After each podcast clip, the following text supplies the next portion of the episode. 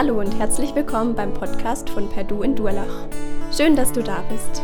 Wir wünschen dir, dass Gott die nächsten Minuten gebraucht, um zu dir zu sprechen. Viel Freude dabei.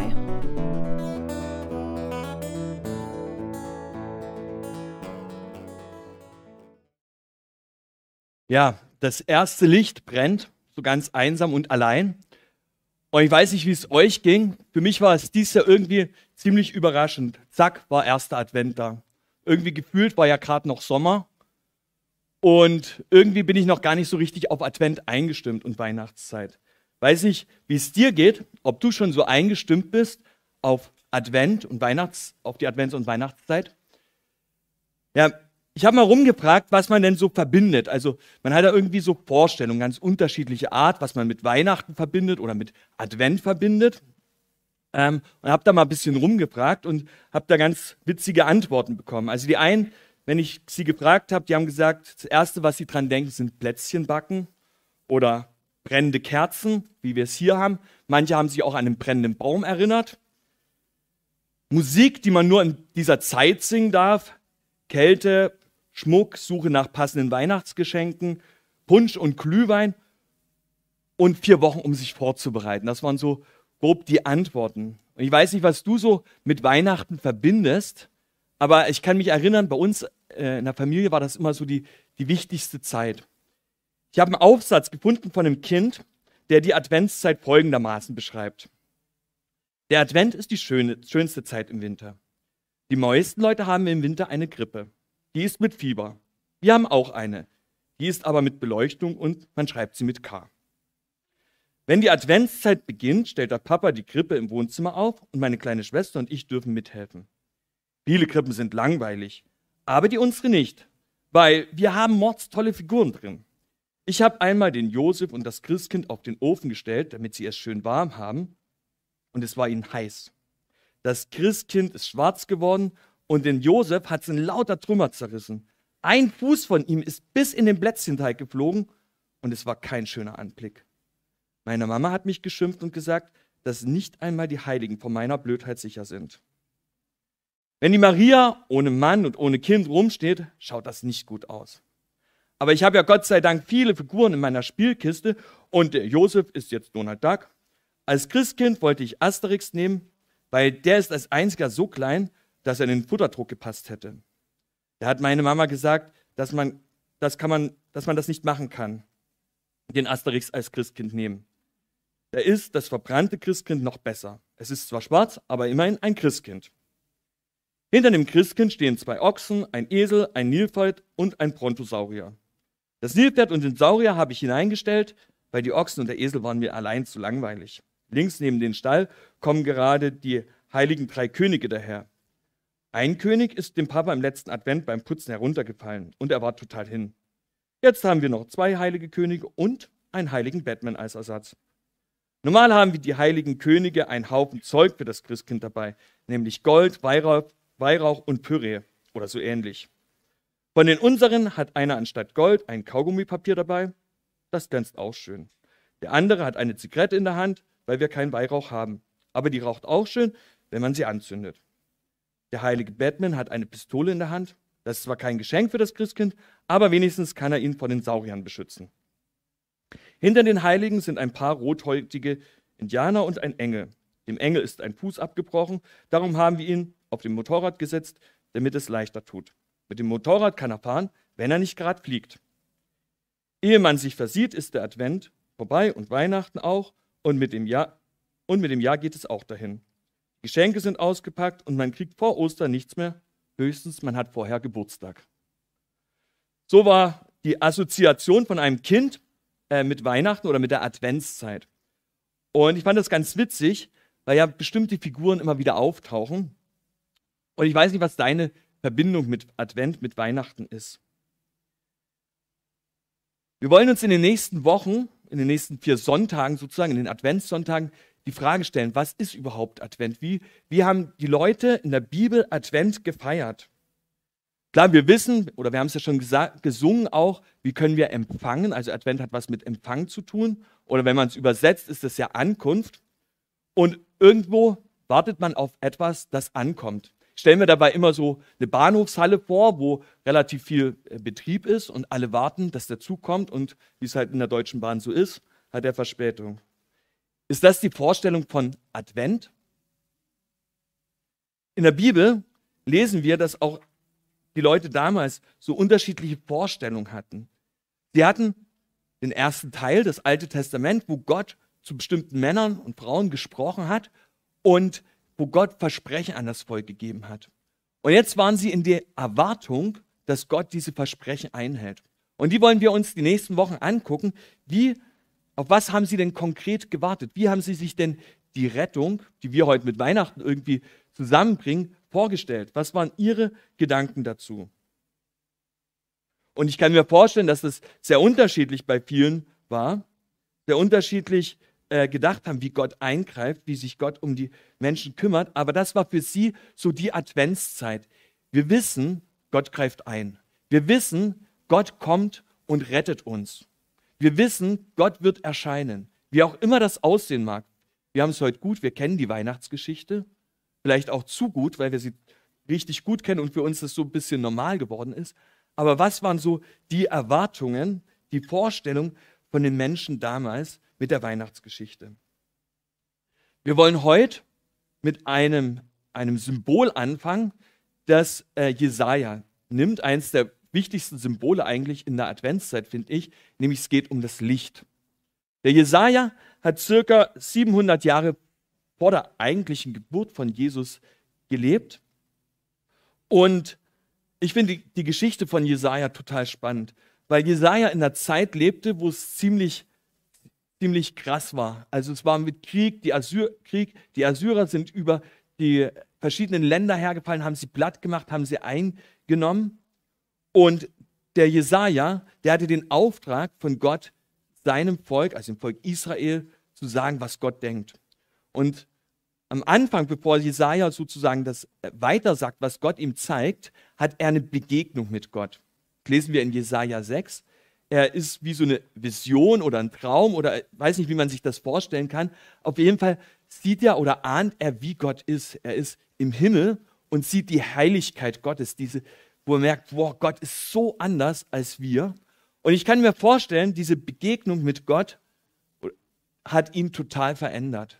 Und er hat gemerkt, okay, auch wenn jetzt alles irgendwie schwierig ist, wenn es nicht ganz ist, da ist Gott, der, der, ist da und der kann eingreifen und der ist so anders.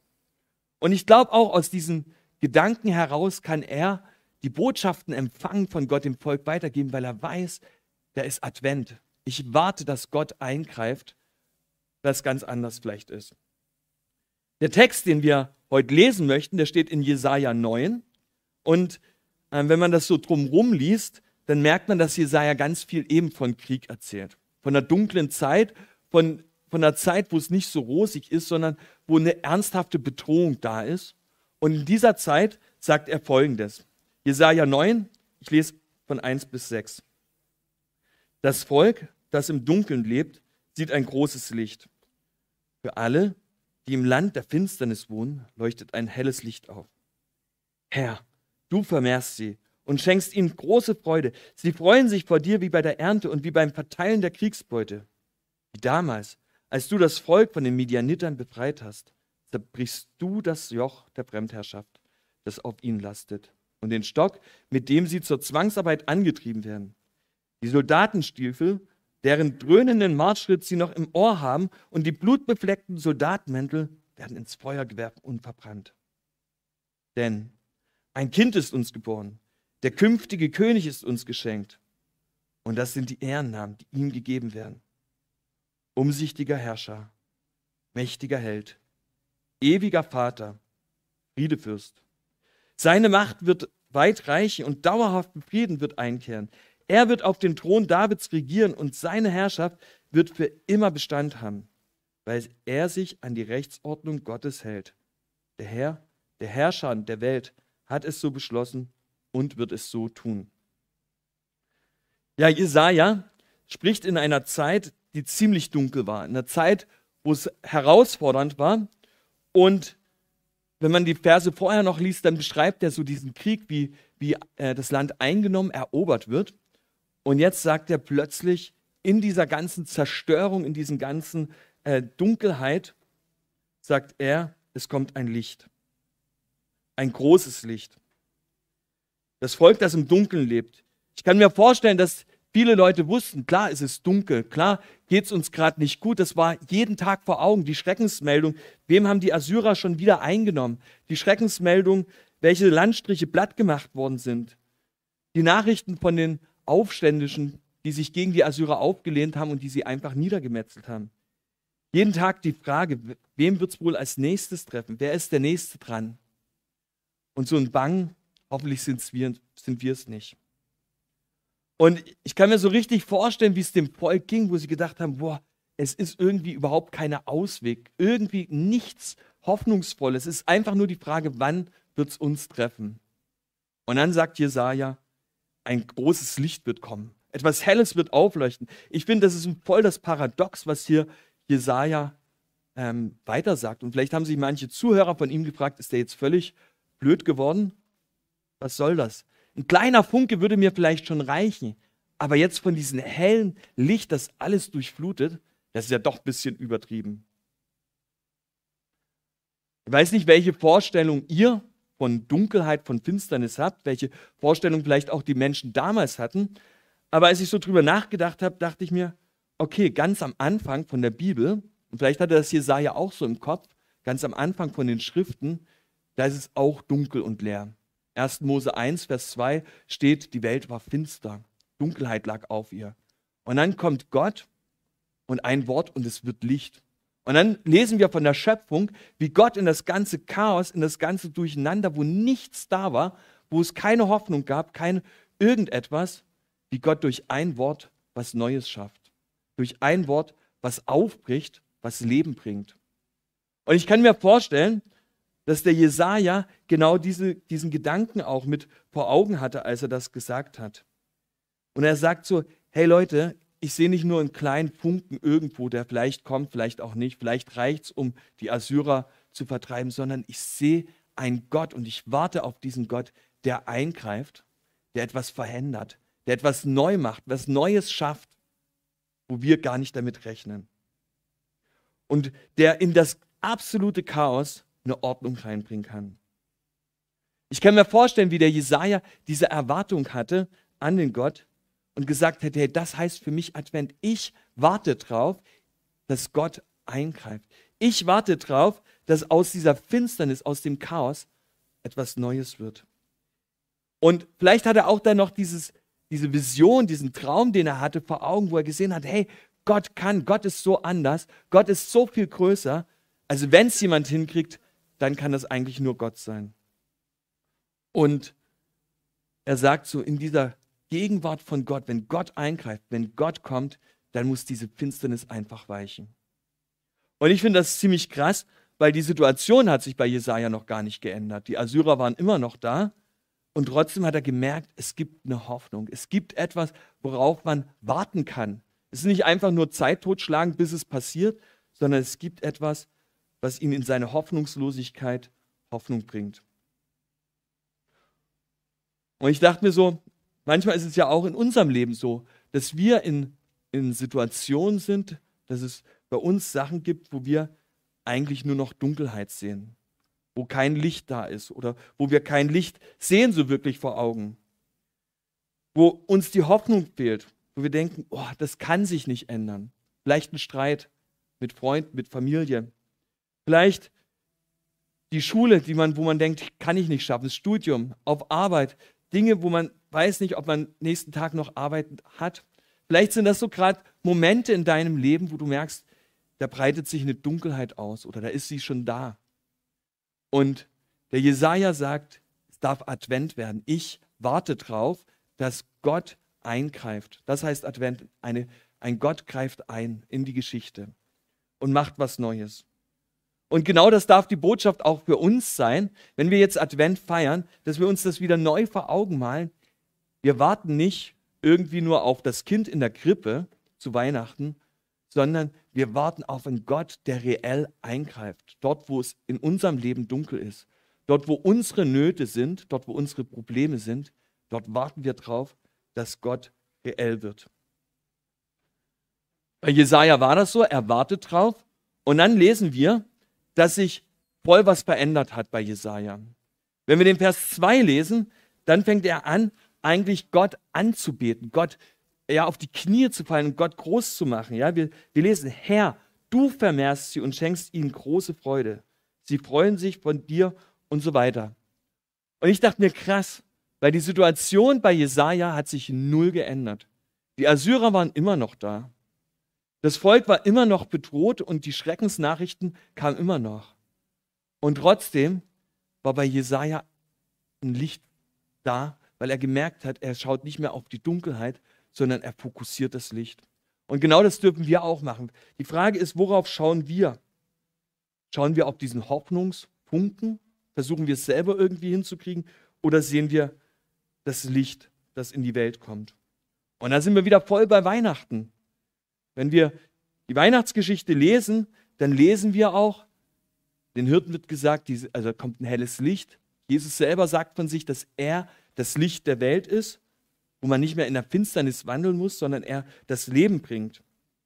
Und wenn wir gerade am Anfang von Johannes lesen, also der ja auch die Geschichte von Jesus so aufgeschrieben hat, dann macht er das ja auch deutlich, dass das Licht in die Welt kam, Johannes 1, Vers 4, aber viele wollten es gar nicht. Viele haben gesagt, ich bin nicht zufrieden mit dem Licht, ich habe mir das anders vorgestellt, ich habe was anderes erwartet, ich habe was anderes gesehen und die Juden wollten es einfach nicht. Und ich glaube, manchmal sind wir ähnlich drauf wie die Menschen damals.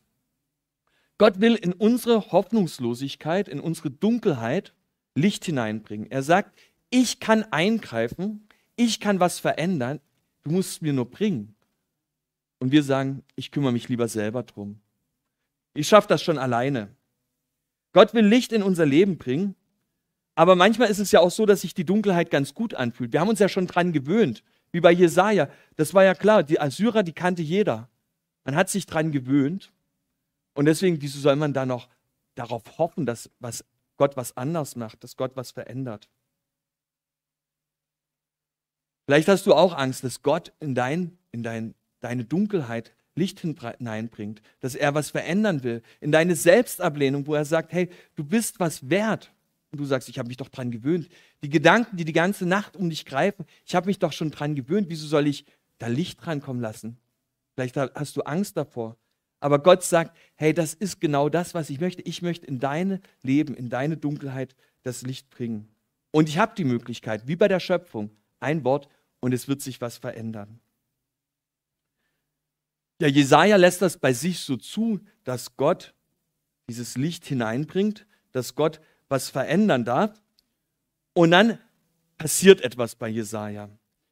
Er sagt, dieses Licht, das er sieht, wo er seine ganze Hoffnung draufsetzt, Gott, der sagt, wo er sagt, ich will, dass Gott eingreift, dass Gott etwas verändert, das bringt in ihn in eine totale Freude hinein. Er beschreibt das so mit unterschiedlichen Bildern, ähm, die Freude, ja, wie nach einer Ernte, ja, wo man richtig hart arbeiten musste, wo man zu wenig geschlafen hat, wo man gedacht hat, boah, wann ist die Zeit endlich vorbei? Und jetzt ist es geschafft. Oder der Sieg, ja, wo man im Krieg war, wo man kämpfen musste, wo man nicht wusste, ob man überlebt oder nicht überlebt, ob man den Sieg erringt. Und jetzt hat man es geschafft. Und das ist natürlich Riesenfreude. Und man spürt das, finde ich, so förmlich ab bei dem Jesaja, wie er sich freut über das Licht das noch gar nicht da ist, wo er nur so ein bisschen was sieht, aber wo er erwartet, dass Advent wird, dass Gott eingreift, dass Gott was Neues macht, was Neues anfängt. Und wenn wir von der Freude lesen, im, in dem Psalm zum Beispiel oder im Alten Testament, dann ist oft die Rede davon, also dann, dann ist es so eine Umschreibung von, von etwas, was in einem drin ist, ja, wo man rausrufen muss, wo man jubelt, wo man tanzt, wo man einfach sich freut über etwas. Und es kann bis hin zum Genuss Gottes sein, wo man Gott genießt. Der David schreibt das so ganz oft in seinem Psalm, ja, wo er sagt, ich möchte in deinem Tempel sein. Das war dort, wo Gott damals gegenwärtig war, wo man ihn erleben konnte. Dort wollte David sein, weil er Gott genießen wollte. Und darüber hat er sich gefreut, weil Gott ihm Gnade oder weil er Gottes Gnade erleben durfte. Und ich kann mir so vorstellen, bei dem Jesaja, als er das gesehen hat, dieses Licht, das da plötzlich heller wird, in diese Dunkelheit hineinkommt, wie das bei ihm dieses Umdenken ausgelöst hat, gedacht hat, boah, Gott kann mit einem Wort in das Chaos was Neues bringen. Gott kann mit einem Schlag was verändern. Und darauf hoffe ich, das erwarte ich, das möchte ich sehen, wie Gott was ändert. Und zu Weihnachten hat sich ja ein bisschen was geändert. Und ich kann mir vorstellen, wie, wie Jesaja voller Freude drüber war und gesagt hat: Ich kann es kaum noch abwarten, dass dieses Licht erscheint. Ich will es ich will's selber miterleben. Gut, wir wissen jetzt, es hat noch 700 Jahre gedauert, bis dieses Licht kam. Noch eine lange Zeit. Und vielleicht ist es auch bei uns so, dass es noch ein bisschen dauert, bis etwas passiert. Aber Jesaja hat diese Freude und hat gesagt: Darauf will ich hoffen. Das will ich vor Augen haben. Und wenn wir in die Bibel gucken, dann kennen wir jetzt die Weihnachtsgeschichte, dann wissen wir, ja, Gott kam als kleines Baby auf die Welt. Aber dann sehen wir auch, dass Gott gesagt hat, er kommt wieder. Und auch das ist wieder so ein Licht, das er in unser Leben hineinbringen will, in unser Dasein hineinbringen will, wo wir vielleicht manchmal denken, boah, das kann noch dauern, vielleicht sind wir auch noch manchmal gar nicht bereit dafür, aber er sagt, er will die ganze Erde neu machen, was Neues schaffen. Und dann dürfen wir in dieser Freude sein, in seiner Gegenwart sein, so wie sich David schon gewünscht hat, so wie sich Jesaja gewünscht hat und was Jesaja schon vorher gesehen hat. In dieser Gegenwart dürfen wir leben. Aber wir sind in der Dunkelheit und manchmal sagen wir, okay, das reicht uns. Und ich wünsche uns, dass wir einfach den Blick wieder drauf haben, zu sagen, hey Gott, ich warte drauf, dass du wiederkommst. Gott, ich warte drauf, dass du eingreifst, dass du in das ganze Chaos, was gerade auf auf unserer Erde passiert, was in meinem Leben passiert, dass du da Licht hineinbringst. Weil du hast einmal gesagt, dass du alles neu machen wirst und wir dann in deinem Licht leben dürfen. Jesaja hatte diese Hoffnung und mit dieser Hoffnung, mit dieser Freude sind drei Dinge, die er damit verbindet, mit dieser Freude. Und zwar spricht er ja von der Freiheit, so habe ich es mal genannt. Jesaja sagt, dass der Stab zerbrochen ist oder das Joch zerbrochen, die Treiber, ähm, die, die haben keine Macht mehr. Und ich weiß nicht genau, welches Bild er vor Augen hatte. Vielleicht war so ähm, sein, sein, seine Gedanken in Ägypten noch, wo das Volk Israel 400 Jahre lang gelebt hat und wo sie immer mehr Arbeit aufgedrückt haben, bekommen haben, wo jemand sie immer mehr angetrieben hat, was zu tun, was sie vielleicht gar nicht wollten, zu arbeiten. Und auch da in der Zeit war es dunkel um sie herum. Und doch hatten sie diese Hoffnung, Gott hat versprochen, uns aus Ägypten herauszuführen. Und dann, nach 400 Jahren, beruft Gott den Mose, begegnet ihn und sagt, geh du hin und führ du das Volk hinaus. Und ich werde euch zeigen, wo es lang geht. Und dann ist beim Rausführen diese Feuersäule vor dem Volk, also Gott, der auch dieses Licht hineinbringt, dass sie rausgehen können und er was Neues schenkt. Vielleicht hat er auch manche andere Kämpfe und Kriege vor Augen gehabt. Also wenn er von Midian redet, dann waren das, äh, war das Nachbarvolk von Israel, die immer wieder hinein in das, in das Land eingefallen sind, wenn die Ernte reif war, die Ernte kaputt gemacht haben, alles weggenommen haben und immer wieder so ein, ähm, wenn es gerade man gedacht hat, es geht aufwärts, wieder kam und wieder und wieder und man sie nicht losgeworden ist. Und irgendwann, als wir lesen das im Richter, da steht relativ viel über die Medianiter, wie sie besiegt worden sind, schickt Gott Männer, die gegen das, dieses Volk kämpfen und einen Sieg hervorbringt. Vielleicht hatte das Jesaja so ein bisschen vor Augen und ich finde das cool, weil er sagt, hey, ich, ich glaube, dass dieses Licht eine Freiheit bringt. Ich glaube, dass Gott eingreift, wenn Gott kommt und was neu macht, dass er uns in eine Freiheit hineinführt. Weg von der Sklaverei, weg von dem Getriebensein, weg von dem, was uns beschäftigt. Und ich dachte, eigentlich sind wir in einer ähnlichen Lage. Weil wir sind doch oft auch getrieben von irgendwelchen Dingen. Vielleicht von unseren eigenen Wünschen, von unseren Dingen, wo wir sagen, ich muss da noch mehr machen. Ich muss, ich muss irgendwas tun. Andere erwarten das vielleicht von mir. Vielleicht ist das auch so ein Antreiber. Und Jesus sagt, er will uns frei machen. Das Licht will uns frei machen von diesen Treibern. Er hat und wir feiern das ja auch dann zu Ostern, wo er den Tod besiegt hat. Das heißt, die Freiheit ist gekommen. Wir müssen uns nicht mehr antreiben lassen von irgendwas. Und Jesaja sieht das schon so ein Stück und sieht diese Freiheit, die wir bekommen und sagt, hey, das warte ich, darauf warte ich, das ist das Licht, das ich, nach dem ich mich sehne. Das zweite, worüber sich Isaiah freut, das ist fast ganz ähnlich, er freut sich über die Freiheit. Ja, er sagt, dieser König, der kommt, also er spricht ja dann von einem König, der bringt eine Freiheit, er bringt Frieden. Und ich glaube, dass das ein ganz wichtiger Gedanke ist, weil mit Frieden und Freiheit war nicht nur so dieses, ähm, ja, es gibt keinen Krieg mehr, mir geht's gut, sondern der Friede bedeutet auch Frieden im Herzen. Ich habe alles, was ich brauche. Meine Wünsche, meine Bedürfnisse, meine Sehnsüchte sind gestillt. Und Jesaja wartet das und sagt: Ich freue mich schon drauf, weil der Tag wird kommen, wo ich diesen Frieden leben darf. Jesus hat gesagt, er bringt den Frieden auf diese Welt und er sagt, erklärt das seinen Jüngern, sagt, hey, ihr habt manche Angst, ihr habt manche, manche Sorge, aber ich will euch meinen Frieden geben. Ich will, dass es euch gut geht, dass ihr das abgeben könnt an mich. Und vielleicht ist das so ein kleines Licht, wie der Jesaja sieht, das irgendwann ganz hell wird in deinem Leben. Und ich wünsche mir das so, dass wir hey, uns drüber freuen und sagen, ja, ich weiß, Jesus bringt mir Frieden. Ich habe es schon ein Stück weit erlebt aber ich möchte darauf warten und hoffen, dass dieser Frieden alles erfüllt. Und das Dritte, worüber sich Jesaja hier so freut, ist, dass Gottes Herrschaft anbricht. Ähm, Im Alten Testament, also zu der Zeit, wo der Jesaja gelebt hat, wusste man, oder Gott hat das den versprochen, dass es einmal einen König geben wird, Nachfolger von David, der auf dem Thron sitzt, der sein Volk regieren wird. Und diese Erwartung hatte Jesaja so ein Stück weit. Und wir werden das auch die nächsten Sonntage noch hören, dass Jesus dieser König ist.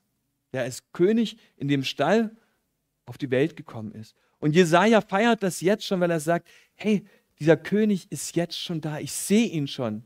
Auch wenn es noch gar nicht so deutlich ist, auch wenn es noch das Baby im, in, in, in der Krippe ist, auch wenn ich jetzt noch gar nicht genau erkennen kann, wie das sein wird, aber ich feiere das jetzt schon, dass Gott diesen König schickt und dass dieser König die Herrschaft aufrichtet. Und dann denke ich mir, okay, wenn ich so drüber nachdenke, ist mir das bewusst, dass Jesus König ist. Manchmal mehr, manchmal weniger. Ich weiß, ja, Jesus wird einmal wiederkommen und regieren, aber habe ich diese Hoffnung drauf, dass dann wirklich all die Dunkelheit verschwindet, all das Chaos in unserem Leben, auf unserer Welt?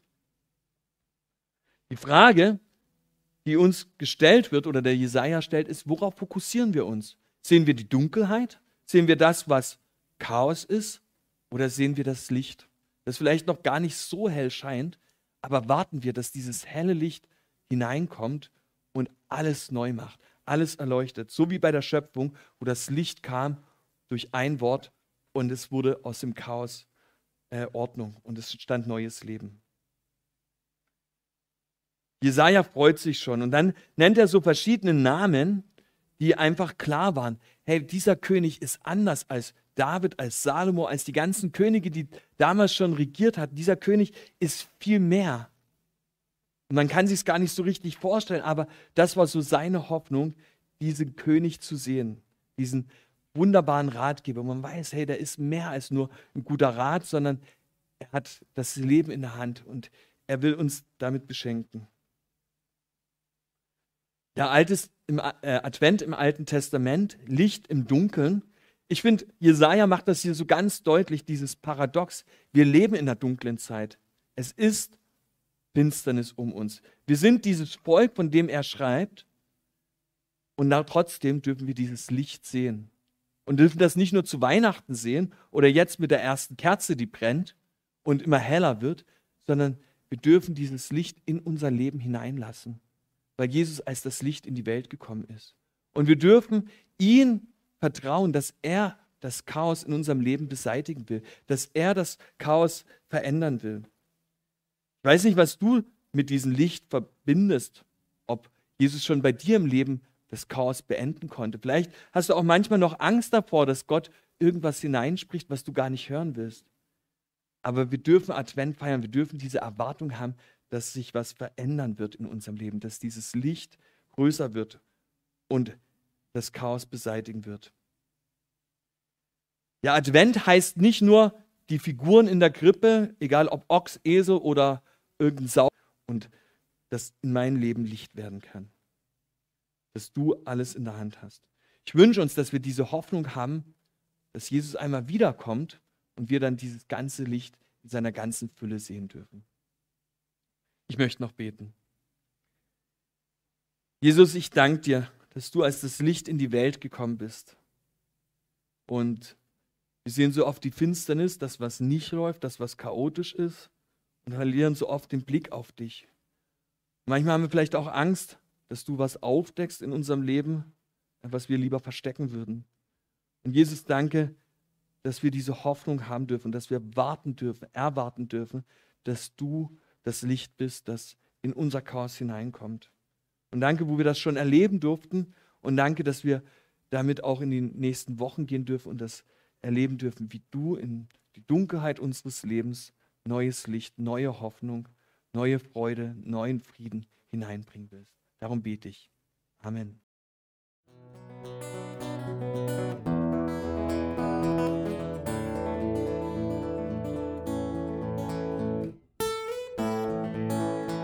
Wir hoffen, der Podcast hat dir weitergeholfen.